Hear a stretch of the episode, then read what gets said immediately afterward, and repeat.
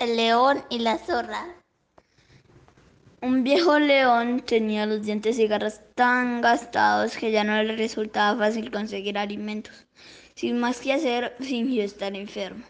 Luego se encargó de avisar a todos los animales vecinos acerca de su pobre estado de salud y se acostó en su cueva a esperar sus visitas. Cuando los animales se presentaban a ofrecerle su simpatía, él los devoraba de un solo bocado.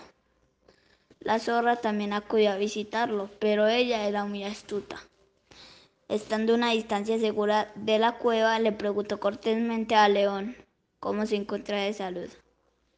El león le respondió que estaba muy enfermo y le pidió que entrara por un momento, pero la zorra se quedó afuera, agradeciéndole al león por su amable invitación. Me encantaría poder hacer lo que me pides, dijo la zorra pero veo que hay muchas huellas de las que entran a tu cueva y ninguna de las que salen. Por favor, dime, ¿cómo encuentran tus visitas la salida? El león no dijo nada, pero la astuta zorra tampoco se quedó a esperar la respuesta y así evitó ser devorada.